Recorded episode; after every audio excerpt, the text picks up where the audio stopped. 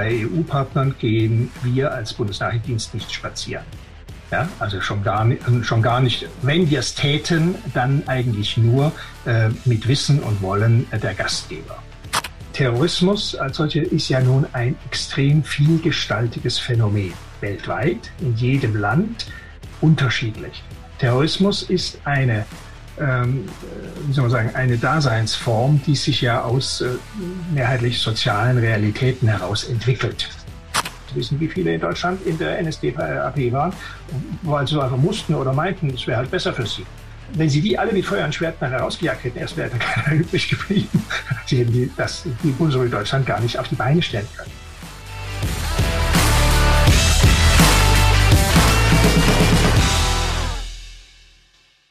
Und herzlich willkommen zum Macht was Podcast, liebe Hörer. Heute habe ich einen ganz besonderen Gast, passend zur, ja, äh, zum Start von James Bond, wie wir gerade schon im Vorgespräch äh, kurz andiskutiert haben, äh, einen ehemaligen hochrangigen Beamten des Bundesnachrichtendienstes BND, äh, habe ich sozusagen vors Mikrofon bekommen. Gerhard Konrad ist hier. Herr Konrad, schön, schön dass Sie da sind, beziehungsweise Danke, uns, uns zugeschaltet hier ähm, aus, aus Berlin nach Hamburg ähm, in, ins provisorische Podcast-Studio. Äh, wir wollen heute über den Bundesnachrichtendienst sprechen. Ähm, was macht der eigentlich so? Ähm, vielleicht können wir auch ein bisschen in die operativen, tagesaktuellen Themen äh, äh, einsteigen. Afghanistan ist ja so ein, so ein Stichwort, äh, was in den letzten Wochen äh, durch die durch die Presse ja auch zurechtgegangen ist, sehr sehr intensiv und äh, ja vielleicht zur zeitlichen Einordnung. Wir haben heute äh, weiß ich gar nicht ganz genau, heute haben wir den 20., 21., 22., 23. Äh, September und nächsten Donnerstag wird erst James Bond veröffentlicht. Äh, demzufolge haben wir noch ein bisschen Zeit. Ähm, und wir gucken einfach mal ein bisschen zurück, äh, auch auf Ihre Karriere. Äh, Sie erzählen uns ein bisschen was, äh, wie der Bundesnachrichtendienst funktioniert. Und äh, nach dem Podcast sind wir alle viel, viel schlauer. Ja, zumindest ich. Ja, vielen Dank. vielen Dank, äh, Herr Siegler. Äh, ja, zu meiner Person. Gut, ich bin Jahrgang 1954, deswegen bin ich natürlich auch schon pensioniert. Bin promovierter äh, Islamwissenschaftler, also Orientalist, Islamwissenschaftler, habe auch Politologie und Völkerrecht äh, gemacht, damit die Promotion auch rund wird habe zunächst mal in Bonn äh, mit Forschung und Lehre begonnen, bin aber dann äh, schon 1990 äh, in den Bundesnachrichtendienst eingetreten. Äh, das kam auch daher, da ich zuvor schon gut 10 bis 15 Jahre als Reserveoffizier im sogenannten militärischen Nachrichtenwesen, also in der Lagerarbeit im Verteidigungsministerium, äh, tätig war im Führungsstab der Streitkräfte, wie sich das damals bezeichnete, und da schon die ganzen Nahostkriege und Mittelostkriege äh, sozusagen mit beobachten, kommentieren konnte. Und dadurch war ich natürlich im Dienst bekannt und äh, der äh, fragte mich dann, ob ich wollte. Und dann habe ich leichtfertig, wie ich von Natur aus bin, gesagt, ich will.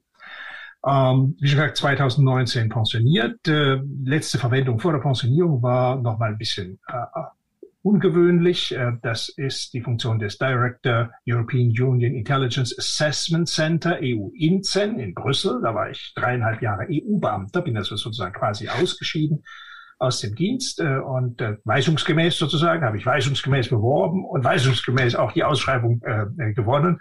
Ja, und habe dann äh, dreieinhalb Jahre auch weisungsgemäß, aber jetzt aus Brüssel weisungsgemäß, nicht wahr? Äh, diese Abteilung des Europäischen Auswärtigen Dienstes, äh, EU-INCEN, äh, ja, betrieben und natürlich äh, äh, auch weiter entwickelt, hoffe ich jedenfalls. Das ist letzten Endes ein ähm, Auswärtestab, der äh, dem hohen Repräsentanten, damals der hohen Repräsentantin äh, Mogherini äh, und auch der äh, dem Rat dem, und auch der Kommission ja außen- sicherheitspolitische Lageanalysen gibt. Auf der Ebene Top-Entscheidungsträger. Das heißt also kurz, knapp und beleidigend. Ja. Das liest gar keiner. Uh. So. Ja.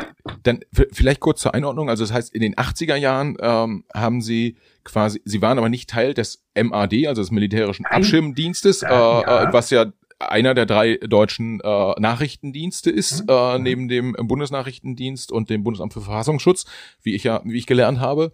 Äh, sie haben aber mit den Kollegen des MADs zusammengearbeitet aus dem Ministerium heraus, oder? Jein, jein. Der MAD ist ja nichts anderes als der militärische, das militärische BFV. Das ist also ein Abschirmdienst, ein Abwehrdienst, der macht Gegenspionage und, wie Sie wissen, auch Radikalisierungsprophylaxe ne, äh, etc. pp. und materielle Sicherheit, das heißt angezündete Kasernenbetten, nicht von da an aufwärts. Ja. Und wichtig im, Ausland, im Ausland Sicherheit der, der Premises, nicht? also der Feldlager ja. etc. pp. Aber das ist ein Innendienst, nicht? eben ein innermilitärischer Dienst. Das militärische Nachrichtenwesen ist kein Nachrichtendienst, sondern das sind äh, die Soldatinnen und Soldaten, die zum Beispiel im Feld ausschwärmen mit Uniform. Nicht? Das haben sie in Afghanistan oder auch auf dem Balkan gesehen und dann äh, im, in dem Einsatzbereich der Truppe auf Notable zugehen, auf andere Bürger und sagen, Hallöle, ich bin nicht von ISAF oder sonst was, nicht wahr? Und wie geht's euch denn so und wie ist denn hier die Lage? Die machen auch Feldnachrichtentruppe, also Fernspäher und alles, also militärische Aufklärung. Das sind aber keine Geheimdienstler. Die haben keine sogenannten nachrichtendienstlichen Mittel zu Gebote, ja, sondern die arbeiten in Anführungszeichen offen. Ja. ja. Das ist der Unterschied. Und die werden deswegen auch nicht vom PKGR kontrolliert also von den parlamentarischen Kontrollinstitutionen äh, des Bundestages, wird der, ähm, das militärische Nachrichtenwesen, deswegen heißt auch nicht militärischer Nachrichtendienst, nicht kontrolliert. Wir haben nur einen militärischen Nachrichtendienst, das ist der Bundesnachrichtendienst. Der ist zivil und militärisch. Ja, das Im Gegensatz zu vielen anderen Staaten, in denen sie ja zwei getrennte Dienste haben, einen, ne, die CIA zum Beispiel und die DIA in den USA. Ja, und das, hm? Das heißt, das äh, PKGR ist nicht zuständig für den MAD, doch, das hatte ich. Doch, doch. das ist ein Nachrichtendienst, ja. der ja. Nicht? Also MAD, BFV und BND sind die drei, ich nenne es jetzt mal geheimen Nachrichtendienste des Bundes. Ja. Und diese drei unterstehen der parlamentarischen Kontrolle. Ja, ja, okay, weil wir hatten ja ähm, vor einiger Zeit den Roderich Kiesewetter, den, ja. den Vorsitzenden des PKGR, äh, auch hier bei uns im äh, mhm. Podcast und den hatte ich äh, damals so verstanden, dass er für alle drei Richtig. Zu, zuständig Alles ist. Richtig, ja. Äh, Sie haben jetzt gerade schon gesagt, ähm, äh, an welchen Stellen der Bundesnachrichtendienst unter anderem arbeitet, also auch im militärischen Bereich. Ähm, ja. Vielleicht gehen wir noch mal kurz darauf ein. Wir müssen es auch gar nicht ganz lang machen, weil das hat die Frau Kalbitzer schon mal, äh, die Pressesprecherin mhm. des BND, schon mal bei uns äh, äh, vor dem Mikro erläutert. Aber noch mal für die Hörer, die vielleicht die Folge nicht gehört haben. Äh, vielleicht können Sie kurz mal den, den BND vorstellen als Organisation mhm. und äh, welche Aufgabenbereiche äh, fallen in deren Arbeitsgebiet?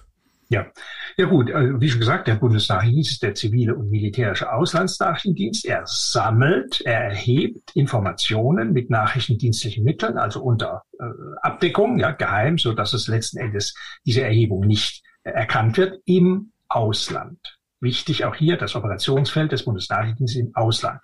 Er beschafft äh, diese Information, das steht im BND-Gesetz auch sehr schön drin, nicht wahr, die von außen sicherheitspolitischer Relevanz oder Bedeutung für die Bundesrepublik Deutschland sind. So, was ist das alles? Das ist eben nicht nur klassisch Außenpolitik, Sicherheits- und militärische Potenziale. Es sind auch, nicht, und Intentionen, Aktionen, also aus, außenpolitischer Natur von Staaten, die uns nicht mögen. Das geht ja sehr stark auch darauf, dass man aufklärt, man klärt auf, äh, ja, sagen wir mal, potenzielle Gegner oder schwierige Staaten. Man klärt auf, insbesondere unter dem Aspekt der inneren Stabilität und dem Aspekt Risiken von Bürgerkriegen oder bilateralen, trilateralen Kriegen. Äh, und zwar deswegen, weil ja die, äh, Deutschland wie alle anderen Staaten da keine Zuschauer sind. Ja, äh, die Zeiten haben sich ja nun schon äh, seit langem geändert. Jeder Krieg betrifft auch unmittelbar deutsche Interessen, andere auch, also ausländische Interessen, schon da aufgrund der Tatsache, weil eben die Bundesrepublik Deutschland fast in allen Staaten dieser Welt auch vertreten ist, nicht nur mit der Botschaft, sondern auch mit Wirtschaft. Staatsangehörige leben da. Das heißt also, kommt die Schutzverpflichtung auch letzten Endes für die deutschen Staatsangehörigen im Ausland, insofern Schutz, dass man rechtzeitig, wenn es geht, warnt und sagt, ihr lieben Kinderlein, ja, bald gibt's dort, nicht, da schaut mal zu, ob er rauskommt. Das nennt man dann Reisewarnung des Auswärtigen Amtes. Ja, ja. ja. Also die basiert aber sehr häufig eben dann auch auf den Erkenntnissen des Bundesnachrichtendienstes. Ja. Also Stabilität, Sicherheit, terroristische Gefährdungselemente, auch da wiederum, Terrorismus äh, äh, besteht in vielen Drittstaaten, kommt aber ganz gerne auch mal, schaut mal auch ganz gerne bei uns vorbei. Ja, das ja? heißt, wenn ich da einhaken darf, ich war vor einen gar nicht so vielen Jahren mal im Kosovo Mhm. Äh, bin, dort, bin dort hingeflogen und habe tatsächlich mal online geguckt, wie ist da eigentlich gerade so die Stimmung.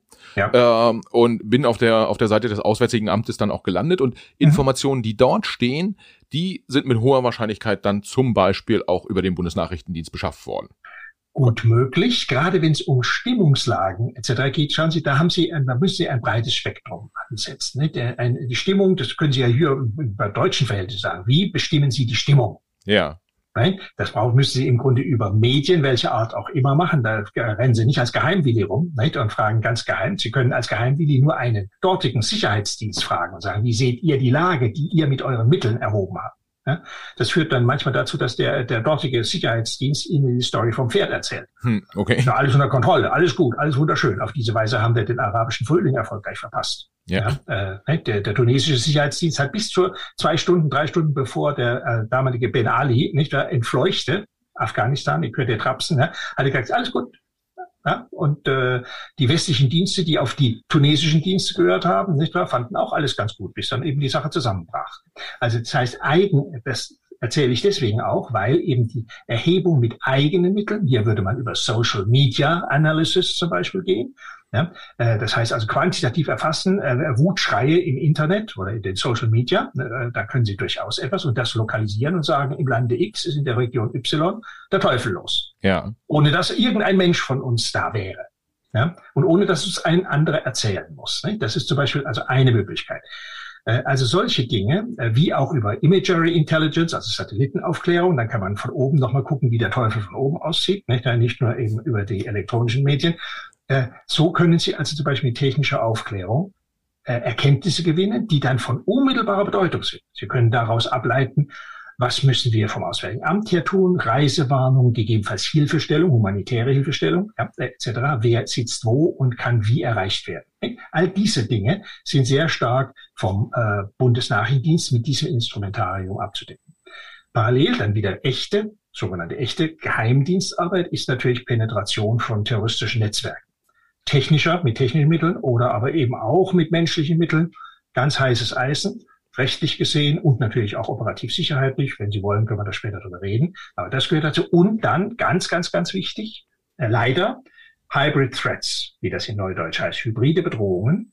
Das hat nur am Rande was mit ähm, Desinformation zu tun, hat natürlich damit was zu tun, geht aber praktisch über das ganze Spektrum von Propaganda, Desinformation, Subversion, das heißt also Aufstachelung von äh, oder äh, ja Aufstachelung von internen Konflikten bis hin zur Unterstützung von äh, Sezessionsbewegungen, Terrorismus etc. bis hin zur Entsendung äh, kleiner grüner Männchen, wie man das dann so schön nannte, nach 2014. Ja. Das heißt also von Soldaten, ähm, also äh, die ohne äh, Hoheitsabzeichen etc. pp. die Krim lässt grüßen oder auch Ostukraine äh, ihren äh, Gefechtsdienst dort versehen. Ja. Das alles wird zusammengefasst unter Hybrid Threats, das heißt, welche Phänomene bedrohen massiv die eigene Sicherheit, auch Überlebensfähigkeit, wenn es schrecklich kommt, gerade bei Cyber Operations. Ja. Ähm, wer sind interessierte Auto Akteure in dem Feld? Äh, was für Planungen stecken dahinter? Das sind klassische, äh, dann nachrichtendienstlich aufzuklärende äh, Elemente. Ja, das heißt, wenn man so die drei Themen sich anguckt, das eine ist, man, be man betrachtet das öffentliche Leben sozusagen, also man äh, über Satellitenbilder, über die äh, Beobachtung von Social Media äh, etc. und kriegt ein Gefühl für Stimmung und Bewegung in einem, mhm. in einem bestimmten Land. Mhm. Das mhm. zweite ist, man ist wirklich vor Ort, also mit Kontaktpersonen, die in Organisationen wie dem IS vielleicht ja, äh, äh, äh, ja. äh, arbeiten. Äh, und oder, dann Informationen oder halt weiter. Signal Intelligence, ne? oder versucht es eben äh, über die, das Abhören von äh, sozusagen Kommunikation äh, der Bösewichte, nicht, ja. der Terroristen, entsprechende äh, Informationen über Struktur, über Akteure, über geplante Operationen etc. Ja, zu gewinnen. Und, und das dritte ist dann das äh, Hybrid, äh, jetzt habe ich den, den Begriff direkt wieder verloren. Äh, Hybrid Threats. Ja, Hybrid, Hybrid, Threats. Hybrid Threats. Das ist dann im Prinzip auch sowas, dass man sagen kann, okay, ähnlich wie auf der Krim, es mag sein, dass dort Organisationen unterwegs sind, die nicht off offen zuordnenbar sind. Ja. Äh, genau. und die muss, müssen erkannt werden und äh, dann wird sozusagen aus dem Informationscocktail abgeleitet, was bedeutet das eigentlich, wenn die Krim äh, äh, besetzt wird, von wem auch immer, für die deutsche Sicherheitslage. Zum Beispiel. Oder Sie müssen, die Krim ist hier nur das Beispiel für den Modus operandi, was eben in diesem Fall dann die Russen nicht, äh, mehr oder weniger äh, in Vorbereitung der Besetzung der Krim so alles an Operationen, ne, das nannte man mal früher äh, Special Measures. Ja? Ähm, äh, das ist ein, ein ganz alter Modus, ne, der ist nur äh, durch äh, die Cyberdimension dadurch, dass sie eben so viele Dinge jetzt digital machen können und damit viel schneller und viel breiter angelegt, äh, hat das Ganze eben nochmal eine neue Qualität bekommen. Sie können heute eben mit einer Cyber Network Operation, wie es so schön heißt, also CNO, können Sie eben, wenn Sie wollen und können, können Sie Ihnen eben Ihr Licht ausschalten und Sie kriegen es nicht mehr an. Ja, ja. ja. Sie können äh, kritische Infrastruktur. Sie kennen das heutzutage sehr stark im Bereich der Cyberkriminalität, also Ransomware. Ne? Ja. Dass Sie also in der Tat sagen, ich schalte dir das Licht ab und wenn du mir eine kleine Summe zahlst, dann schalte ich es dir wieder an. Ja. Ne? So, das können Sie aber natürlich auch so machen, ne? Äh, dass Sie damit Großschadensereignisse hervorrufen. Ja. Und halt, und das alles, vorne rum ist alles Friede, Freude, Eier. Uns kein Krieg erklärt, kein Panzer rollt, kein Schuss fällt, nicht mehr. Bloß der Gegner geht in die Knie. Ja.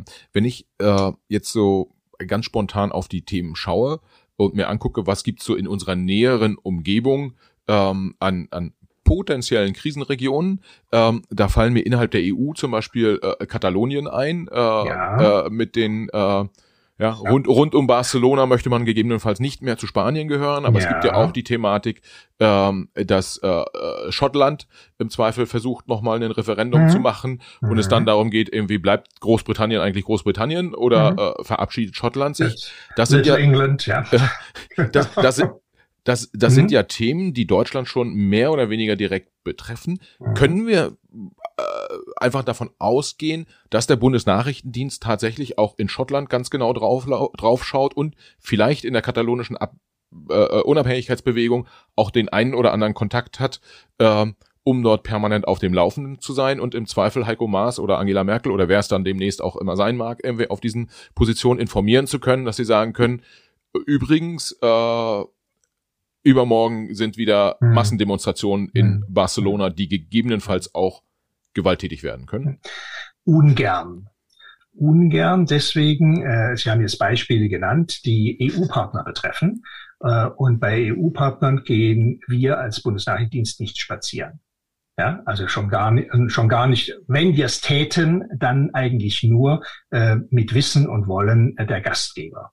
Das kann durchaus passieren im Rahmen von, von ND-Zusammenarbeit, äh, dass äh, die Briten zum Beispiel oder, oder eben die Spanier äh, sagen, okay, äh, lassen wir eine gemeinsame Operation laufen mit äh, Personen, die lieber mit den Deutschen zusammenarbeiten als mit den Spaniern oder den Briten. Right?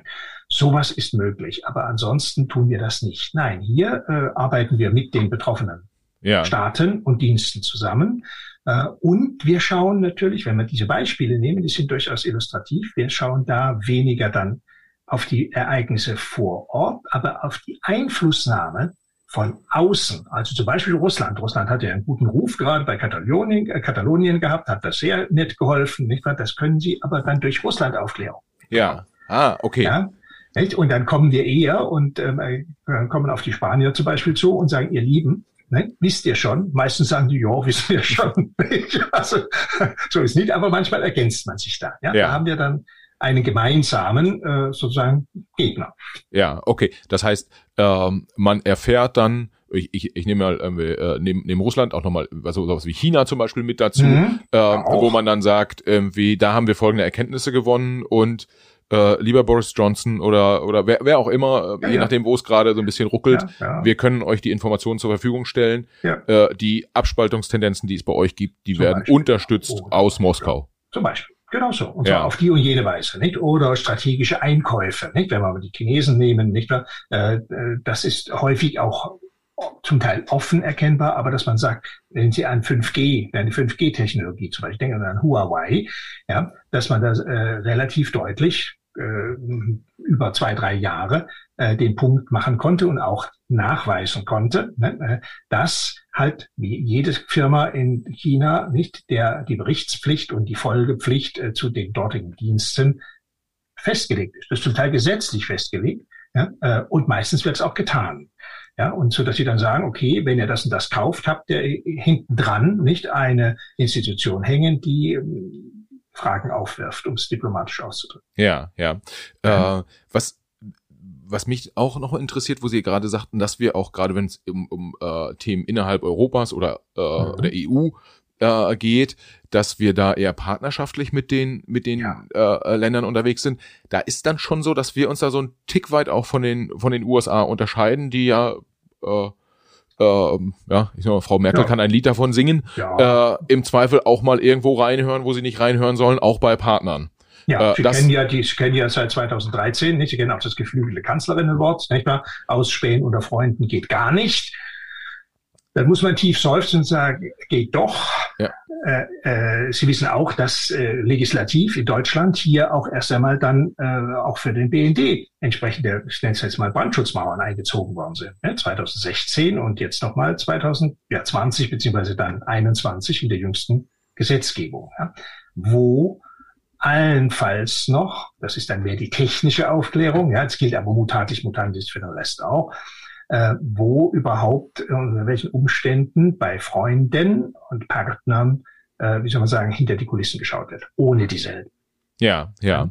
Ähm, jetzt sind wir tatsächlich schon äh, relativ stark operativ sozusagen geworden in der, in der Arbeit. Äh, ich würde ganz gern für die Hörer nochmal, vielleicht können Sie nochmal Ihre persönlichen Arbeitsgebiete mhm. äh, kurz umreißen, damit die Hörer nochmal ein Gefühl dafür kriegen, ähm, woher die Kompetenz kommt, die sie jetzt gerade aus, aus, ausstrahlen. Äh, und äh, woher das Wissen oder wo das Wissen ja. über die Jahre generiert wurde. Ja. Äh, vielleicht da einen kurzen Abriss nochmal, das wäre ja, schön. Ja, ganz kurz. Zwischen 1990 bin ich eingetreten äh, und äh, bin als Orientalist, auch wenn Sie so wollen, angeworben worden. Das heißt, man wollte jemand haben, der von der Region, äh, zumindest schon mal von wissenschaftlicher Seite, lebenspraktischer Seite etc. was versteht, sprachlich natürlich auch.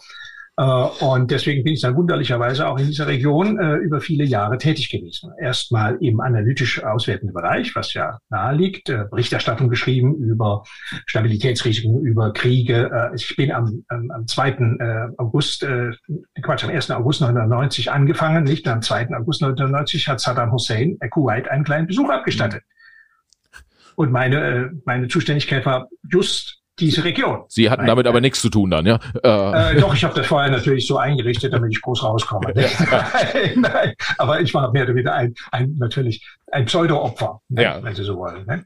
äh, weil ich dann gleich von 0 auf 100 äh, loslegen musste. Äh, Gott sei Dank kannte ich eben die ganzen Verhältnisse eben aus meinen Vorverwendungen im Verteidigungsministerium recht ordentlich. Ne? Sonst ist das natürlich etwas, was gar nicht geht. Da beschreiben Sie nur Unsinn. Ne? Ja.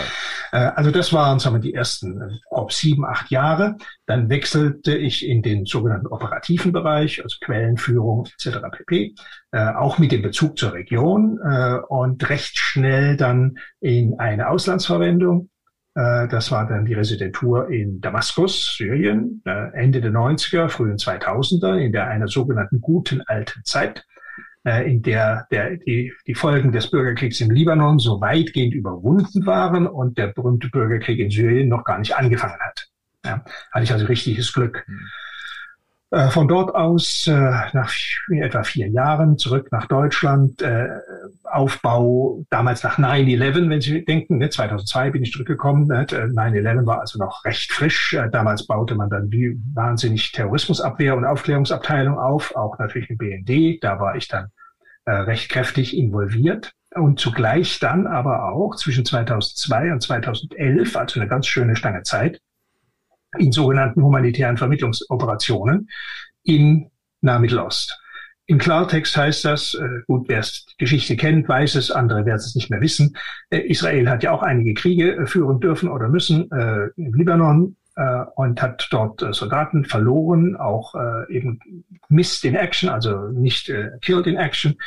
Äh, und es gab also einiges äh, zu bereinigen, in etwa aus der Konkursmasse der Kriege, Gefangenenaustausch, auch Austausch, Repatriierung von Opfern etc. pp. Äh, und da war der Ansprechpartner natürlich Hezbollah. Hezbollah kam ja nun aus einer recht gewalttätigen, zwangsweise aus dem Bürgerkrieg, äh, terroristischen Ecke ähm, äh, und war natürlich kein Freund Israels und kein staatlicher Partner. Da war die Frage, wie geht man damit um?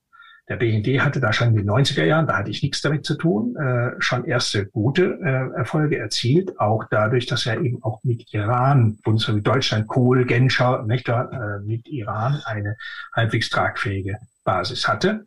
Und da bin ich dann mehr oder weniger in den späteren Austauschaktionen äh, sozusagen als äh, Angehöriger des Verhandlungsteams reingerutscht. Das, das, das heißt, Sie haben dort äh, im Prinzip ja bei einer in einer Situation, wo man auf den ersten Blick sagen würde, betrifft Deutschland nur sehr, sehr bedingt, weil äh, Direkt überhaupt nicht. Äh, äh, eher ein Israel-Thema, Israel mhm. äh, kann man da sagen, da haben Sie Kollegen vom Mossad irgendwie unterstützt oder äh, äh, Ja, wir haben letztlich den Kontakt. Äh, schauen Sie, der Punkt ist, Sie müssen ja verhandeln. Wenn die, aber die Parteien nicht miteinander reden, ja, ja. Äh, dann brauchen Sie eben einen äh, Mediator, ja? ja. irgendjemand, der eben dann tatsächlich daneben sitzt. Nicht? Jetzt. Und äh, ich habe jetzt hier im Augenblick gerade ein das war ein Telefon? Ja, leider ja. Kein Problem. Äh, und äh, äh, das heißt also der Zwischengänger, wenn Sie ja. wollen. Ne? Äh, Sie brauchen, das ist eben der Mediator. Nicht? Und äh, die Parteien schießen aufeinander, reden aber nicht miteinander. Und Sie brauchen dann äh, Personen des beiderseitigen Vertrauens. Ja? Und dann muss es auch noch geheim gehalten werden, denn es wird über Dinge gesprochen, ja, äh, die man in der Öffentlichkeit so lange nicht äh, preisgeben darf, solange äh, der, der Deal, ja, äh, sozusagen der, die Übereinkunft nicht getroffen worden ist. Ja, ja, äh, ja. Es gibt, das Wesen von Geheimverhandlungen ist ja, dass sie erstmals sogar als nicht nur im Inhalt, sondern manchmal auch die Tatsache als solche geheim zu halten sind. Dass der, der Erzfeind A mit Erzfeind B spricht. Ist ja, ja manchmal wird er politisch, ne, innenpolitisch, auf beiden Seiten möglicherweise als Verrat gesehen. Ja? ja. Da kommt dann auch die Stunde der Geheimdienste oder der, der geheimen Nachrichtendienste, äh, denn die Diplomatie lässt sich normalerweise äh, heutzutage nicht mehr als Geheimdiplomatie organisieren. Ja, ja. ja aufgrund der Transparenzgebote, nicht wahr, etc. pp. Sie ganz schnell im Parlament oder sonst wo in den Medien. Ja. Äh, und danach sind Sie dann, danach haben Sie dann den Job bei der EU bekommen? Und ja, also das waren eben insgesamt äh, neun Jahre. Das waren verschiedene äh, solche Mediationen mit Hezbollah und auch mit Hamas. Eine jährt sich jetzt äh, zum zehnten Mal mit Gilad Shalit, gerade dieser, dieser Tage. Äh, und äh, danach im Grunde, ich war der Leiter Leitungsstab äh, im BND, also praktisch der, der Berater des Präsidenten. Äh, und aus der Beratungsposition raus äh, bin ich dann 2012 bis 15, äh, 16 äh, in London gewesen, Vertreter des BND in London, ganz interessante Tätigkeit und dann meine letzte Verwendung in Brust. Ja, ja. Wenn ähm, alleine zu den Punkten fallen mir direkt 37 Fragen ein. Ich möchte, ich, ich möchte trotzdem noch mal einen Schritt zurückgehen, mhm.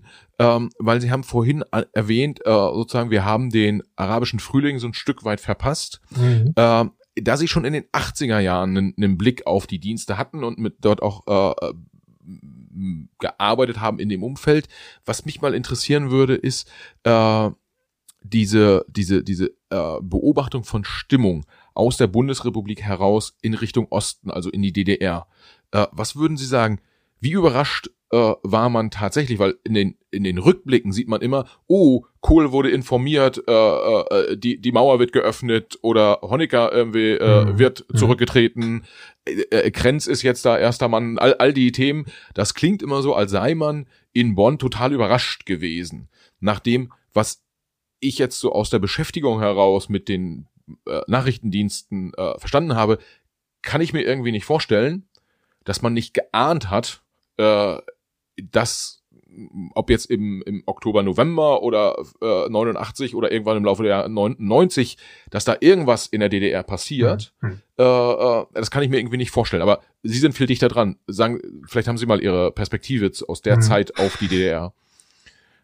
Also wie gesagt, äh, da hatte ich mich zwar mit der DDR in den 80er Jahren nicht befasst, also nicht professionell befasst, ja. sondern auch schon mit dem nahen Mittleren Osten. Das muss mich erstmal voranschicken. Äh, auch waren seinerzeit natürlich die Möglichkeiten, Stimmungen aufzufassen, wesentlich im analogen äh, Zeitalter wesentlich begrenzt. Das dürfen wir nicht vergessen. Nicht? Also die veröffentlichte Meinung in der DDR, die wissen wir, was wir von ihr zu halten hatten. Äh, Sie wissen, dass sehr viele sogenannte Zugbefragungen oder ähnliche Dinge eben äh, stattgefunden haben, indem man mühsam zusammenklaubte, nicht, äh, wer reisen konnte und man dann die Versorgungslage oder solche Dinge abgefragt hat. oder äh, die DDR-Witze nicht äh, gesammelt hat. Ja, allein äh, unter diesem Aspekt, ja, wie wie scharf und wie fies sind sie, können sie, glaube sind inzwischen veröffentlicht. Nicht? Kann man also alle nachlesen. Äh, es gab auch äh, eine Art von äh, ich nenne es jetzt mal Fernmeldeaufklärung, äh, dass man äh, dann und wann so grenznahe Kommunikation von DDR, also einfacheren DDR-Funktionären oder sowas mitbekommen konnte. Also eine Art von Vox Populi, System, systeminterne. Ähm, es, äh, es gibt zwei, äh, es gibt zwei Denkschulen, sage ich jetzt mal. Äh, und ich äh, würde mich weder der einen noch der anderen anschließen wollen, weil ich die Unterlagen nicht kenne. Und ich weiß, dass selten so viel gelogen wird, von beiden Seiten leider Gottes, äh, wie in solchen Fällen, was wusste man, was wusste man nicht. Da würde ich immer sagen, ich will sehen. Ja. Ich will die Unterlagen sehen, ich will die Berichterstattung sehen. Ja? Ähm, das ist so wie bei Afghanistan, da kommen wir später dazu. Ja. Das ist genau der Klassiker. Ja, waren wir alle völlig überrascht. Ja, da kann ich nur lachen. Da weiß ich es ein bisschen besser. Ja, äh, aber da ist es auch so, wer es wissen wollte, ich behaupte mal, wer es wissen wollte, hat genug Anlass äh, gehabt zu sagen, das kann auf Dauer kein gutes Ende nehmen, denn die Versorgungslage, die Infrastruktur, da braucht man kein Nachhinein dazu. Das wusste man. Die Infrastruktur in der äh, DDR war seit äh, 1918, ja, sagen wir mal ein bisschen provozierend, nicht weiter äh, modernisiert worden. etwas übertrieben, ja, aber es ist natürlich runtergewirtschaftet gewesen. Ja, in der Weimarer Republik, im Krieg ja, und danach äh, erst recht. Alles, was noch funktionierte, war durch Reparationen in die Sowjetunion abgegriffen worden. Das heißt, der Laden war ziemlich ramponiert. Ja, so wie eben auch die neue Bundesrepublik, die dann eben aber durch den Marshallplan äh, aufgepeppelte. Das Geld war da dann haben sie Deutschen bekanntlich ihr Schicksal ganz, äh, ganz gut in die Hand genommen. Das konnten die lieben Brüder und Schwestern äh, drüben gar nicht machen, mangels, äh, mangels materieller Unterstützung. Insofern war das Land ohnehin schon schwach infrastrukturell. Und das ist ja auch bekannt, äh, dass man bei ausländischen Besuchern, nicht, es gab drei, vier äh, Straßen, die wurden befahren, da wurde eben ne, das Potjemkinsche Dorf im wahrsten Sinne des Wortes aufgestellt. Auch das war letzten Endes bekannt. Und äh, es war ja auch bekannt, dass die DDR in den 80er Jahren äh, nur durch ganz erhebliche Kredite nicht, äh, aus der Bundesrepublik Deutschland nicht, noch Luft zum Atmen hatte. Ja. ja? Und die, der Kreditgeber wusste also Bescheid, nicht? Das ist ein notleidender, notleidender Kunde, nenne ich es jetzt mal wirtschaftlich, ja. nicht? Und dem muss man hier über die Runden helfen. Ja. ja? So. Ja. Äh, das heißt also, insofern waren die, die Fakten da, auch nachweislich. Und jetzt müssen sie bloß die verschiedenen äh, äh, die verschiedenen Fakten aggregieren ja, und ein Lagebild und eine Lagebeurteilung erstellen.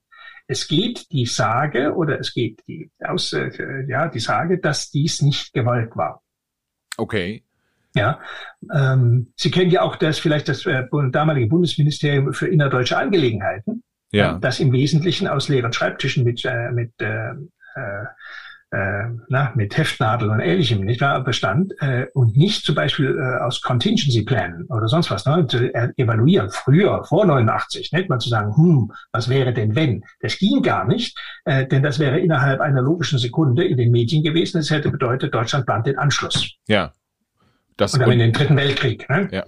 Ja, das heißt, also Sie haben hier sehr viel, das müsste man genauer nochmal auch historisch untersuchen, aber Sie haben hier sehr viele auch politisch opportune Denkverbote sich selbst auferlegt, um hier ja keine äh, schlafenden Hunde zu wecken. Ja, das heißt, man kann auch davon ausgehen, dass im Prinzip äh, Politiker, die ja häufig dann die, die relevanten Entscheidungsträger sind, ja, ja. Äh, äh, dass die, wenn die in einer ruhigen Sekunde mal drüber nachgedacht haben, dann war ihnen schon klar, dass da was äh, äh passieren kann. Es durfte nur nicht offiziell darüber gesprochen werden. Ja.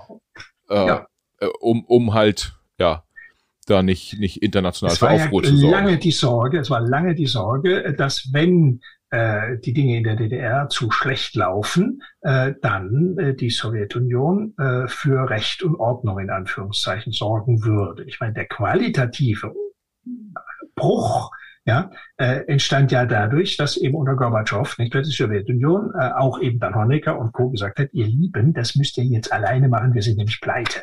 Ja. Etwas übertrieben, nicht? aber nicht, es wurde dann auch keine Unterstützungszusage mehr gegeben für den Fall des Falles. Und das ist, glaube ich, inzwischen auch relativ etabliert, dass äh, natürlich die DDR-Elite diesbezüglich öfters mal in Moskau vorstellig war und gesagt hat, Leute, nicht, es geht uns hier ganz prima, nicht? aber äh, wenn es mal nicht so prima geht, hm, ja. geht's dann weiter? Ne? Also so gesehen äh, etwas, was man in der Form äh, das Rohmaterial war da, auch das beschaffte Rohmaterial, nicht alles. Nicht? Und ich meine, die DDR-Aufklärung da, wo sie hart wurde, also das heißt, wo der gehärtete nationale Sicherheitsbereich eigentlich also das ist, glaube ich, historisch auch inzwischen halbwegs belegt. Äh, da ist der, nicht nur der BND, das sind alle Dienste mit ihren Mitteln recht kümmerlich ausgestattet gewesen, weil der Staat eben alles sehr gut überwacht hat. Ja. Und je besser die Überwachung ist, der lieben eigenen Bürger, desto besser ist natürlich auch der Abwehrmechanismus äh, gegenüber allen, die möglicherweise ne, äh, Nachrichtendienste unterwegs sind. Ja, das heißt, da, da wird man sagen, äh, einerseits, wenn ich das versuche so zusammenzufassen, äh, Rohdaten waren da, die wurden aber nicht interpretiert oder nicht öffentlich interpretiert zumindest. Mhm. Ähm, und bei so ein paar Themen war es dann auch so, dass die Stasi sozusagen mhm. in, in Anführungsstrichen guten Job gemacht hat, ja, äh, die, inter, die internationalen Dienste auch aus Ostberlin sozusagen fernzuhalten und den und, relevanten äh, Informationen. Und aus der Fläche auch. Und ja. aus der Fläche erst recht, aber eben gerade auch aus den Entscheidungszentren, äh, nicht, äh, wenn Sie also politische Absichten etc. pp. aufklären wollen, da ja auch. Äh, denken Sie umgekehrt, äh, die Stasi war sehr gut in der Bundesrepublik Deutschland mit äh, aufgrund der relativen Liberalität der Gesellschaften. Keiner rannte hinter dem anderen her. Und wenn der Sekretär einen netten Freund hatte, wir hatten ja diese Fälle, mhm. äh, die berühmten, äh, dann hat da keiner da gefragt, woher kommt der und was macht der so und pipapo. Nicht? Und da haben wir diese äh, sehr, für die DDR sehr erfolgreich äh, Spionagefälle gehabt. Ja, ja. Bis hin dann auch zu Guillaume bei Brandt. Ne? Das ist auch so ein Fall, weil ja. keiner hingeguckt hat. Ja. Wie, wie ist denn das eigentlich, wenn man sich so die, ähm, äh, egal ob man sich jetzt eine eine, eine Staatssicherheit anschaut oder auch, äh, weiß ich nicht, einen, einen CIA, NSA etc., die ja verglichen mit dem Bundesnachrichtendienst viel freier scheinbar arbeiten konnten oder können. Äh, wie ist das innerhalb des, des, des Bundesnachrichtendienstes? Manchmal muss man ist, ist da nicht vielleicht so, dass manchmal der eine oder andere sagt, Mensch, wenn wir könnten, ja, also die anderen können alle und wir müssen hier mit ungleichen Waffen äh, kämpfen, das ist doch unfair liebe Politik, jetzt mach doch mal die Fesseln los. Kann das sein? Das ist ich meine, äh, äh, die, Be die Begrenzungen ne, des einen freut, des anderen leid. Das ist ganz klar. Nicht? Ich meine, die, ähm, äh, wenn Sie, äh, wenn Sie gerade im Bereich der technischen Aufklärung eben sehr strikte äh, Grundrechts- und Datenschutzrechtsmaßnahmen haben, nicht nur jetzt im Inland, sondern eben auch gegenüber, wie Sie wissen, Ausländern im Ausland. Äh, das ist ja jetzt Grundrechtsbindung staatlicher Gewalt, eben auch im Ausland, was dogmatisch normativ aus dem Grundgesetz oder eigentlich auf Händen, mit Händen zu greifen war. Ja, das hat man letzten Endes häufig äh, dann halt lieber nicht wahrhaben wollen, politischerseits. Ja? So, das ist aber jetzt durch das Bundesverfassungsgericht äh, klar, das war die herrschende Meinung der Verfassungsrechtler geregelt. Ja, natürlich. Äh, sie müssen dann akzeptieren, dass sie einige Dinge nicht mehr machen dürfen, obwohl sie sie vielleicht technisch könnten, und sie müssen äh, dann klar die Konsequenzen aufzeigen, den äh, sozusagen der politischen Entscheidungsträger und dann sagen, ihr lieben Politiker, äh, wenn wir das jetzt so machen müssen, reduziert sich unsere Reaktionszeit, äh, äh, reduziert sich unsere die Breite eines Zugriffs, reduziert sich die Chance, unknown unknowns zu äh, identifizieren. Ne? Das war Rumsfeld so schön sagte. Ne? Das geht nicht nur die bekannten Unbekannten, sondern eben die unbekannten Unbekannten. Und die werden Sie aber nur äh, in der Regel identifizieren können, wenn Sie mehr oder minder ne, wie ein Radargerät ne, äh, letzten Endes im, im Raum äh, nach den Blips suchen. Und wenn Sie die Blips haben, gucken Sie, was sind das für Blips? Ja. ja? Wenn Sie den, den Raum nicht mehr in dem Sinne bestreifen können, ja, dann, äh, sondern nur nach vorherigen Hinweisen auf Blips absuchen können, ne? dann reduzieren sie natürlich äh, ihre Möglichkeiten deutlich. Das ja. muss man wissen, das muss es einem wert sein. Ja. Das ist eine Werteentscheidung. Ja, das, äh, wenn wir äh, auf diese Themen draufschauen, dann gibt's ja im Prinzip auch zwei, ähm, zwei Punkte, die es zu bewerten gilt. Das eine ist, jetzt beispielsweise, wenn wir die Gefahren, wenn wir eine Gefahr mal herausgreifen, die äh, äh Terror Gefahr. Da gibt, daneben gibt's ja auch noch Wirtschaftsspionage und ganz viele andere Themen. Aber nehmen wir mal die Terror, Terrorgefahr und das in Kombination mit der Relevanz des Bundesnachrichtendienstes für die Sicherheit Deutschlands. Mhm. Wie, wie würden Sie das einordnen? Äh, äh, ich sag mal so, ließe man jetzt den Bundesnachrichtendienst arbeiten, wie es äh, äh, eine Staatssicherheit äh, äh zu DDR-Zeiten nach, nach außen durfte. Ja, die durften ja im Prinzip alles, Hauptsache äh, ähm, äh, äh, da, da wurde geliefert sozusagen. Das will man nicht, ist auch bewusst, aber äh, das würde natürlich den Sicherheitsaspekt gegebenenfalls für die Bundesrepublik nochmal sehr stark erhöhen. Äh, aber vielleicht muss es ja auch gar nicht, weil die Terrorgefahr gar nicht so groß ist. Also können Sie das einordnen? Einerseits, wie groß ist eigentlich die Gefahr für Deutschland? Und andererseits, welche Rolle spielt der, der Bundesnachrichtendienst dabei, um diese Gefahr dann letztendlich zu bändigen? Mhm. Ja, also der Bundesnachrichtendienst kann mit erstmal der Status quo, kann mit äh, eigenen Mitteln im Grunde operativ äh, terroristische Netzwerke penetrieren, im Prinzip, ja, im Prinzip, wenngleich es äh, schon allein dann schwierig wird, also im Ausland penetrieren, äh, dann schwierig wird, äh, wenn es um die Rekrutierung von äh, Informanten aus dem Netz gibt, die dann geführt werden, die aber weiterhin ja im Netz arbeiten und damit ja als Terroristen arbeiten. Und äh, nicht der Gesetzgeber hat ja in seiner Weisheit äh, den Paragraph 129b Strafgesetzbuch 2001 äh, nach 9/11 geschaffen, richtig Zugehörigkeit und Unterstützung einer ausländischen terroristischen Vereinigung. So, ja, wenn Sie jetzt also Ahmad oder Ali oder wen auch immer sonst nicht ja, äh, rekrutieren und dann sagen, pass mal auf, du machst jetzt mal Karriere bei Al-Qaida oder in Islamic äh, State, was andere Dienste gemacht haben, ist hochgefährlich, erstmal operativ natürlich, ja, da, da müsst ihr als erstes aufpassen, aber zweitens begeht der Gute ja dann auch allein schon deswegen Straftaten, weil er Mitglied einer terroristischen Vereinigung ist und sie zahlen ihm die Reisekosten und schon sind sie Beihelfer. Ja. Plumps. Ne? Das war äh, über Jahre ein ungelöstes äh, rechtliches Problem. Ja, jetzt hat man sich also, es gibt im Bundesverfassungsschutzgesetz gibt es jetzt Regelungen, die das, jetzt gilt für das BEV genauso. Ne? Das äh, haben Sie das gleiche in Grün. Ne? Äh, da hat man jetzt eine mühselige Regelung gefunden. Ja, ähm, äh, das machen andere Staaten deutlich einfacher. Sie dürfen natürlich nicht, auch da nicht äh, milieuspezifische äh, Straftaten dahingehend bestehen, dass sie dann äh, sagen, ach, der macht jetzt einen Bombenanschlag, alles klasse, dann ist er richtig legitimiert. Ne? Das geht auch nicht. Machen manche Dienste. Also jetzt nicht NSA und äh, CIA, ne? aber Regionaldienste. Da passiert es manchmal, dass man nicht weiß, wer jetzt eigentlich den Bombenanschlag organisiert hat. Der Terrorist oder äh, ne? der unterstützende Dienst. Ne? Okay. Äh, das ist so. Ähm, Können Sie sagen, wo? Nee, ich kann es schon, aber ich sag's nicht. äh, aber das passiert schon leider immer mal wieder, sowohl im Innenverhältnis als auch im Außenverhältnis. Nicht? Äh, man kann ja auch äh, in, äh, sagen wir, terroristische Gefahren auch selbst inszenieren, wenn man meint, man müsste. Nicht? Äh, aber wie gesagt, das sind alles undenkbare Dinge. Sowieso sollte für ein ordentliches Staatswesen ein undenkbares Ding sein. Ähm, Sie können äh, relativ viel in der Signal Intelligence, also in der, in der ähm, technischen Aufklärung machen, wenn sie, ich nenne es jetzt mal, eine ausreichende tatsächliche Anhaltspunkte haben, sagen die Kommunikation oder wissen Sie, der, äh, und zwar Kommunikation äh, ist ja nicht mehr von A nach B eine Leitung, ja, ja. sondern sie haben, müssen ja jetzt die neue Technik sehen. Ja? Sie müssen ja dann große Volumina zum Teil erst einmal darauf abgreifen, sagen, ist da was drin? Sie müssen aber am Anfang erst einmal definieren nach der Gesetzgebung, ne, da müsste, ja, mit ausreichender äh, Sicherheit oder Wahrscheinlichkeit, da müsste was Einschlägiges drin sein. Äh, da beißt sich die, Schwarz, äh, die Katze häufiger mal in Schwarz, bekanntermaßen. Ne? Äh, und das ist auch ein Grund, weswegen viele relevante Gefährdungshinweise äh, aus dem Ausland kommen, von ausländischen Diensten, die genau diese ja, äh, sozusagen äh, Radar, nenne ich es jetzt mal. Erfassung äh, von äh, Kommunikation leisten können. Sie dürfen es und sie haben dann auch die Möglichkeiten, das entsprechend zu synthetisieren, zusammenzufassen, nicht bei und zu konkretisieren. Jüngster Fall, äh, der unglückselige 16-jährige syrische Jüngling, äh, der da einen, äh, einen Anschlag auf die äh, Synagoge in Hagen ja. äh, offensichtlich plante und ausweislich seiner Kommunikation ja, nachweislich, also zumindest mal plante, in, mit einem IS-Bombenbauer Abu Harb, nicht wahr, in Verbindung stand. Das konnte man alles auslesen aus den Geräten. Aber der erste Hinweis, dass überhaupt in die Lage kommen, den Mann zu identifizieren oder den Jungen zu identifizieren, zu lokalisieren.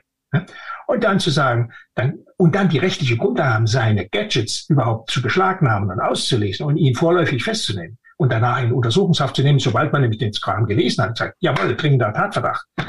Der Ersthinweis kam natürlich, wie so häufig, nicht aus äh, Eigenaufkommen. Also nicht aus dem Beschaffungserfolg, sondern das heißt des BV oder des BND, sondern von einem befreundeten äh, Drittstaat, Ja. dessen Dienst Wel- diese Möglichkeit hatte. Welcher Dienst? Das äh, darf ich Ihnen, erstens weiß ich es nicht authentisch, weil ich ja nicht mehr im, im Ja. Geschäft bin. Und wenn ich es wäre, dürfte ich es Ihnen nicht sagen. Okay. Ne? Es sind, aber es gibt so ein paar üblich Verdächtige, Ja. Äh, die eben in der Region stark sind und dies, diese Terrorismuskorrespondenz, nenne ich es jetzt mal, im Blick haben. Das könnten also denklogisch könnte es die Amerikaner sein, denklogisch können es auch die Israelis sein. Ja. Ja, es gibt aber noch ein paar andere, auch äh, befreundete nordafrikanische Staaten, die auch diese Klientel anschaut. Ja. Ja. Äh, ja, Okay, das heißt, wenn ich das versuche einzuordnen, dann würde man sagen, die Terrorgefahr ist relativ groß, auch für Deutschland. ja, Ähm, und der Bundesnachrichtendienst spielt eine relevante Rolle, aber nicht nur seine eigene Arbeit, sondern auch seine Vernetzung mit internationalen Diensten. Das ist, wenn Sie wollen, unsere, wenn Sie wollen, die Krux, ja, oder Ja. also der, der Notnagel, der zur Tugend auch ausgebaut worden ist. Äh, Wir unterhalten eben äh, bestmögliche, auch das ist eine Frage, wie, was ist bestmöglich, nach neuer Rechtsprechung auch und Rechtsetzung, Kontakte zu Diensten, von denen wir wissen oder annehmen, dass sie in diesen Bereichen das können, was wir nicht können. ja. Das ist zum Teil auch rein geografisch bedingt. Nicht? Ich meine, äh, sie, je nachdem, wo die Dinge sich abspielen, äh, wäre der BND kaum in der Lage, äh, sozusagen Infrastruktur äh, dort auch aufzubauen. Ja. Ja. Wa- Was, was sagen dann diese, diese befreundeten Dienste, Mhm. wenn, äh, ähm, ich überspitze mal, die Bittsteller des BNDs kommen mal wieder und sagen, Mensch, wir brauchen noch mal Informationen. Äh, ma- das, das ist doch bestimmt auch so ein bisschen Trading. Also äh, weder die Amerikaner noch die Israelis noch weiß ich nicht wer, äh, wird ja sagen, wir unterhalten hier unseren Dienst, äh, der kostet viel Geld und äh, äh, rein kalkulatorisch könnten wir Mhm. ein Prozent der Kosten irgendwie den Deutschen immer in Rechnung Ja. stellen. Äh, Ich würde sowas gar nicht ausstellen, äh, ausschließen wollen. Ich weiß es aber nicht. Ne? Es ist so. Äh, natürlich sind diese Hinweise, ich nenne es jetzt mal Abfallprodukt. Ja, es ist ganz klar. Sie gucken in eine IS-Infrastruktur, terroristische Infrastruktur und äh, sehen die ganzen, äh, die ganzen Kommunikationen und stellen dann fest, ah, einer sitzt in Deutschland, ein anderer sitzt in Belgien, der nächste in Großbritannien ne, äh, oder eben in der Region. Das heißt, derjenige, der das erfasst und dann zuordnen kann, äh, der, äh, weil Terrorismus ein gemeinsamer Gegner ist und da ist eigentlich auch die Hilfsbereitschaft, die muss man nicht herbeireden, die muss man sich auch nicht im engeren Sinne erkaufen, ja? äh, sondern wer was weiß, der sagt's Ja, in der Regel. Ja? Äh, natürlich ist es so, erstens ist es natürlich äh, nicht, nicht sehr hilfreich, wenn man immer nur die Hand aufhält. Insbesondere kann es auch sein, dass aufgrund der eigenen Begrenzungen, rechtlichen Begrenzungen, kapazitären Begrenzungen, man den eigenen Beitrag zur Aufklärung ja, äh, nicht gut leisten kann. Das ist zum Teil, kann das abgefedert werden durch das BFV im Prinzip, ja, weil die ja mit ihren nationalen Kompetenzen andere Dinge machen können, ja, so dass man also dann häufiger mal äh, von vom Innendienst her sagen kann: Pass mal auf, wir haben hier was Komisches, das führt hinaus aus Deutschland in eure Richtung. hm. Ne? Das geht schon. Also insofern ist es jetzt nicht nur so, dass man belämmert da sitzt und arme Leute spielt und die Hand aufhält. Äh, und äh, dann gibt es ja äh, Austauschrelationen nicht not in kind, ja? nach dem Motto, gibst du mir eine Meldung, nicht gebe ich dir eine Meldung, äh, sondern da kann man natürlich damit anderen äh, Gegenleistungen sich erkenntlich zeigen. Was, Ja. was, was könnte das sein? materielle, das kann materielle Unterstützung, Ausbildung, bei den Großen nicht, ja, bei Ja. den Großen nicht, aber bei anderen Ausbildungsunterstützung, materielle Unterstützung, nicht, ähm, manchmal fachliche, dass mal auch spezifische Kompetenzen technisch-wissenschaftlicher Natur oder landeskundiger Natur mal bei einem Dienst äh, oder beim BND ausgeprägter sind als bei dem Dienst, der zuliefert. Ja, Nicht? Das ist manchmal, das ist manchmal auch bei den Großen so, dass sie sagen, hm, das ist mal schlecht sortiert, habt ihr da jemand? hm. Und dann ergibt sich sozusagen eine, eine asymmetrische ne, äh, Relation. Das heißt, der eine liefert Wissen, sage ich mal, der andere liefert äh, Schickingmelde. ja. Ne? So Ah. Sachen sind vorstellbar. Ähm, wenn, wenn wir äh, auf die Thematik schauen, dann ist vielleicht für viele Hörer, einerseits ist natürlich äh, gut zu verstehen, wie arbeiten die Dienste. Äh, um die Gesamtthematik zu verstehen, ist aber äh, ja auch wichtig zu verstehen, wie arbeiten diese Terrororganisationen. Und ein Kernpunkt, was ich mich gefragt habe, war, äh, wie rekrutieren die eigentlich ihre Mitglieder? Also äh, der IS ist äh, innerhalb von, weiß nicht, relativ kurzer Zeit zu einer gigantisch großen Armee geworden. Überall hat man gesehen, aus Europa äh, äh sind Menschen äh, ja. in den Nahen Osten gepilgert, um dort uh, unter der, dieser schwarzen Flagge äh, äh, zu kämpfen. Mm, es gibt Selbstmordattentäter en masse weltweit, die immer mal wieder äh, mhm. äh, auftreten. Das sind ja nicht nur Leute, die mit einem Flugzeug dann äh, in, ja, ja. in die Towers fliegen, äh, sondern auf unterschiedlichste Art und Weise. Ähm, und ich frage mich immer, wie kriegt man es eigentlich hin, so fanatische äh, Täter, nenne ich sie mal, hm. Äh, zu gewinnen für so eine Organisation. Hm. Hm. Äh, gibt's gibt's da einen vielleicht das zum Anschluss gibt's da auch ein Gleichnis zwischen unterschiedlichen Terrororganisationen? Also die IS äh, äh, hat vielleicht auch irgendwie von der RAF gelernt oder so? Kann das sein? Äh, muss man nicht ausschließen. Ich würde aber nicht die RAF in dem Fall sehen. Aber eins ist erstmal klar. Äh, Terrorismus als solcher ist ja nun ein extrem vielgestaltiges Phänomen weltweit, in jedem Land unterschiedlich. Terrorismus ist eine, ähm, äh, wie soll man sagen, eine Daseinsform, die sich ja aus äh, mehrheitlich sozialen Realitäten heraus entwickelt. Äh, sie brauchen ja einen Grund, weswegen sie kämpfen, weswegen sie wogegen sind. Und da äh, haben wir das da früher mal bei der RAF in Deutschland auch erlebt, vom normalen, sage ich jetzt mal, Protest bis zum halb gewalttätigen und so weiter und so weiter. Und natürlich kann geschossen werden, sagte dann mal Weiland, unsere liebe Ulrike Meinhoff. Das heißt, sie haben hier einen äh, analogen damals noch, nicht Radikalisierungsprozess gehabt. Sie hatten ein Sympathisantenumfeld, sie hatten ein Unterstützerumfeld und dann hatten sie die, den harten Kern von Operateuren, von Tätern. Und das haben Sie, wenn Sie ein etwas größeres Konglomerat als ein Netzwerk haben, haben Sie überall in äh, den verschiedensten äh, Darreichungsformen. Sie haben es also sehr stark und Sie müssen sehen, das ist das eine. Und das zweite ist heutzutage natürlich die virtuelle Welt. Ja, unser Leben, äh, nicht nur unser ziviles Leben, ne, sondern eben auch das sozusagen terroristische Leben spielt sich in der zumindest zu 50 Prozent oder mehr in der virtuellen Welt ab. Auch dort wiederum gehen Sie als Sympathisant auf die Websites, äh, erfreuen sich dort an den Botschaften, finden Sie das toll, Sie können sich identifizieren, Sie werten sich selbst auf als Kämpfer. Ja, und aus dieser noch völlig abstrakten, nicht, eben äh, digitalen äh, Realität wächst dann bei relativ wenigen immer noch, nicht? aber wächst dann genau der Tätertyp heran. Ja, so. Äh, und das haben sie, äh, äh, das haben sie links, rechts und eben auch bei den Islamisten archetypisch immer auf diese Weise. Also die, die Radikalisierung im Internet ist heute äh, ein, mit das gängigste. Entweder ist es nur die Einstiegsdroge, äh, es kann aber bis zur Tat führen heutzutage. Es ist auch so, dass Sie über die Einstiegsdrogen äh, ins Darknet kommen und Sie können im Einzelfall dann auch den Schritt ins Analoge bekommen, wenn Sie sozusagen einen Vertreter des Netzwerks leibhaftig erleben, der Ihnen Material gibt und so weiter und so weiter. Ja, so. Äh, Sie merken schon, es gibt also große, es gibt jede Menge Mischfelder. IS, Sie sagten, explodierte sozusagen in seiner Anhängerschaft. Ja, das war aber ein Sonderfall. Ja, das ist insofern ein Sonderfall, äh, weil der Islamische Staat, äh, wenn Sie wollen, eine Terrormiliz war. Von, er war zunächst mal ein Terrornetzwerk im Irak äh, mit einem Ableger in Syrien. Beide Staaten zu dem Zeitpunkt ungoverned, non-governed, ungoverned spaces. Ja. Äh, sie haben in beiden Staaten äh, in diesen Regionen eine Bevölkerung gehabt, die zu den Verlierern des jeweiligen Bürgerkrieges äh, führte, ganz besonders ausgeprägt im Irak alle die Unterstützer von Saddam Hussein, die Angehörigen der Baas-Partei, die Angehörigen der Dienste, ja, äh, und das waren eben nicht nur Nachrichtendienste, sondern Geheimdienste, ja, die sind ja alle rausgeflogen nach 2003, waren arbeitslos, sage ich mal, boshaft, haben sich in ihre äh, angestammten Gebiete zurückgezogen äh, und sannen natürlich auf Rache, insbesondere auch aus Rehabilitation. Wir wollten wieder an die Geldtöpfe. So, sie haben also Ideologen gehabt, islamistische Ideologen, und sie haben die Täter schon da gehabt. Die konnten ihr Handwerk schon yeah. und haben den Ideologen gezeigt, wie man es macht. Nicht nur das Kämpfen, sondern Aufbau einer äh, äh, ne, abgedeckten ne, der Untergrund, ich nenne es mal Armee.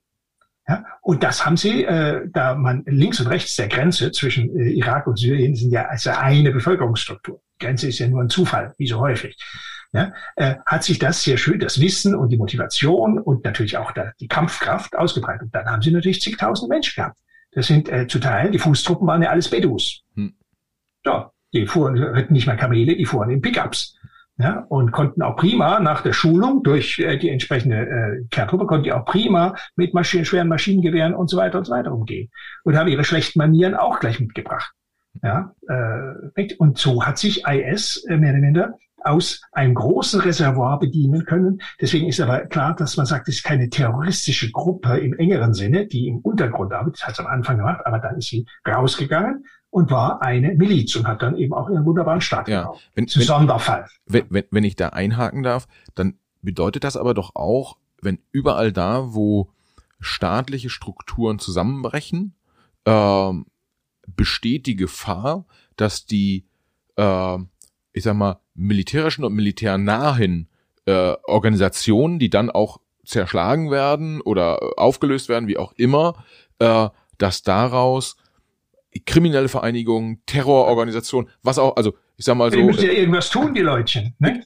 Ja, also ich frage mich tatsächlich auch dann, um nochmal auf die eigene Geschichte zu kommen, mhm. sozusagen, was machen eigentlich die tausenden hauptamtlichen Staatssicherheitsmitarbeiter? Mhm. Äh, was machen die äh, ehemaligen Mitarbeiter des jugoslawischen Geheimdienstes und der äh, jugoslawischen Armee, wenn sie nicht gerade in einem der neuen Teilstaaten dann aktiv geworden sind. So Äh, das, das sind dann ja Themen, wo man, wo man sagen muss, wenn jetzt wieder irgendwo was passiert, auf die Organisation müsste ja, der, also da ist dann wahrscheinlich, sagt der BND, okay, wenn jetzt, äh, keine Ahnung, ich sag mal, Spanien auseinanderfällt, dann irgendwie müssen wir ganz genau darauf gucken, was passiert eigentlich äh, aus den dortigen militärischen oder militärnahen Sicherheits bei etablierten, schauen Sie, es ist so, Sie müssen in der Tat da auch differenzieren zwischen etablierten, in dem Sinne starken, gewachsenen staatlichen Strukturen.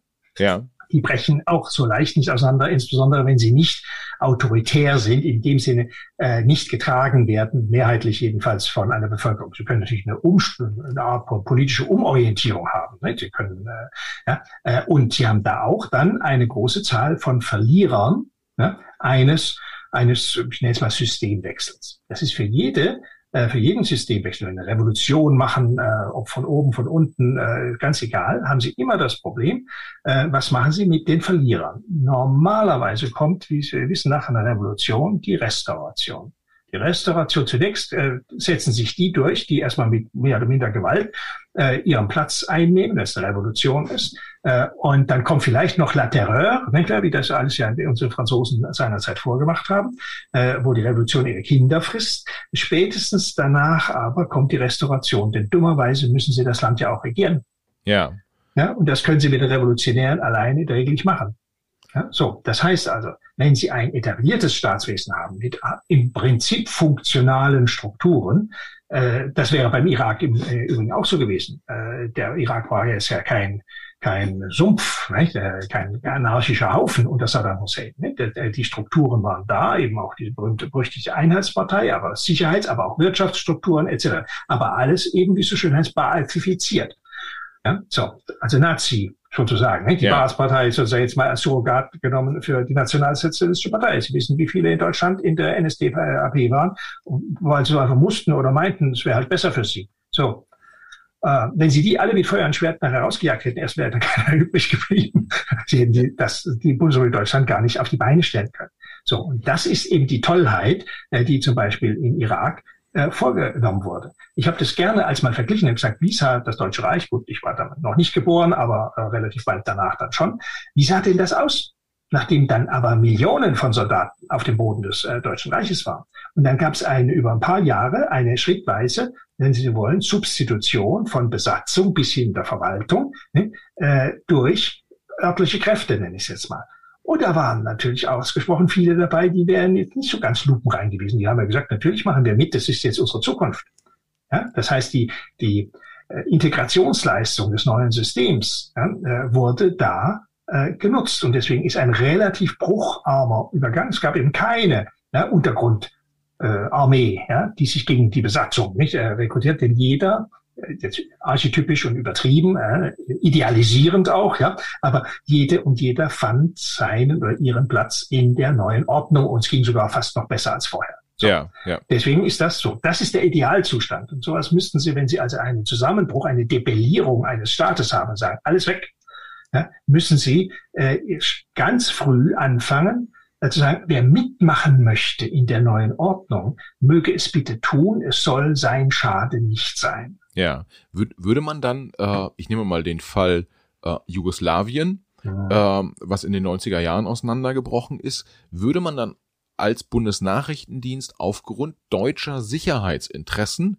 dort vor Ort aktiv werden und meinetwegen auch in dem Fall zwischen Kroaten und Serben vermitteln, äh, äh, mithelfen, kroatische mhm. oder serbische Sicherheitsstrukturen, Wirtschaftsstrukturen mit aufzubauen, einfach weil man nicht sozusagen im eigenen, in Anführungsstrichen, Hinterhof weiter Krieg haben möchte? Also äh, es ist ja so, dass äh, diese Security Sector Reform nennt man das dann, nicht? Äh, zum Kürzel SSR, nicht? dass dieses äh, durchaus ähm, ein Auftrag war an den BND in den 90er Jahren, auch gar nicht nur bezogen auf jetzt den Balkan, sondern eben auf auch junge Staaten, die also junge ehemalige NSWP-Staaten. Ja. Äh, das war dann eine Frage der, der Außen- und Sicherheitspolitik. Das ist sehr stark von den Amerikanern, aber eben auch ihren Verbünden von NATO-Seite äh, wurde das äh, mit äh, unterstützt. Nicht nur jetzt in dem engen Bereich äh, Nachrichtendienste. Da ging es auch darum, was soll ein Nachrichten- oder Sicherheitsdienst in einer demokratisch verfassten ja, äh, Republik, was soll der können ja, ja. und was soll er nicht können. Ja? Also sozusagen freiheitlich-demokratische Grundordnung oder sowas ähnliches lernen für die Organe der Staatsgewalt. Das wurde sehr stark in den Jahren betrieben. Ja, das heißt, man könnte auch sagen, in den baltischen Staaten zum Beispiel, Estland, Lettland, Litauen. Äh, da was was, soweit ich weiß, äh, nicht ganz so ausgeprägt, also die, die, die, die Bedürftigkeit, sage ich ja. jetzt mal. Ähm, äh, aber im Grunde ja, natürlich. Ja, ja. ja. Ähm, okay, vielleicht, äh, äh, also ich habe verstanden, Terrorpersonal ähm, sozusagen wird auf ja. unterschiedlichen Wegen mhm. äh, äh, rekrutiert. Heute spielt Social Media und das Internet eine große Rolle. Ja. Und es ist eine schrittweise Radikalisierung. Also, mhm. äh, und das wiederum kann dann passieren vor Ort, also durch Beitritt der Organisation, meinetwegen in Syrien, äh, kann aber auch passieren vor Ort in Deutschland, in Frankreich, wie auch immer, ohne dass es so den physischen Kontakt zur ja. Organisation gibt. Ja, das ist die neue Kategorie, die neue Qualität der, äh, der digitalen Welt.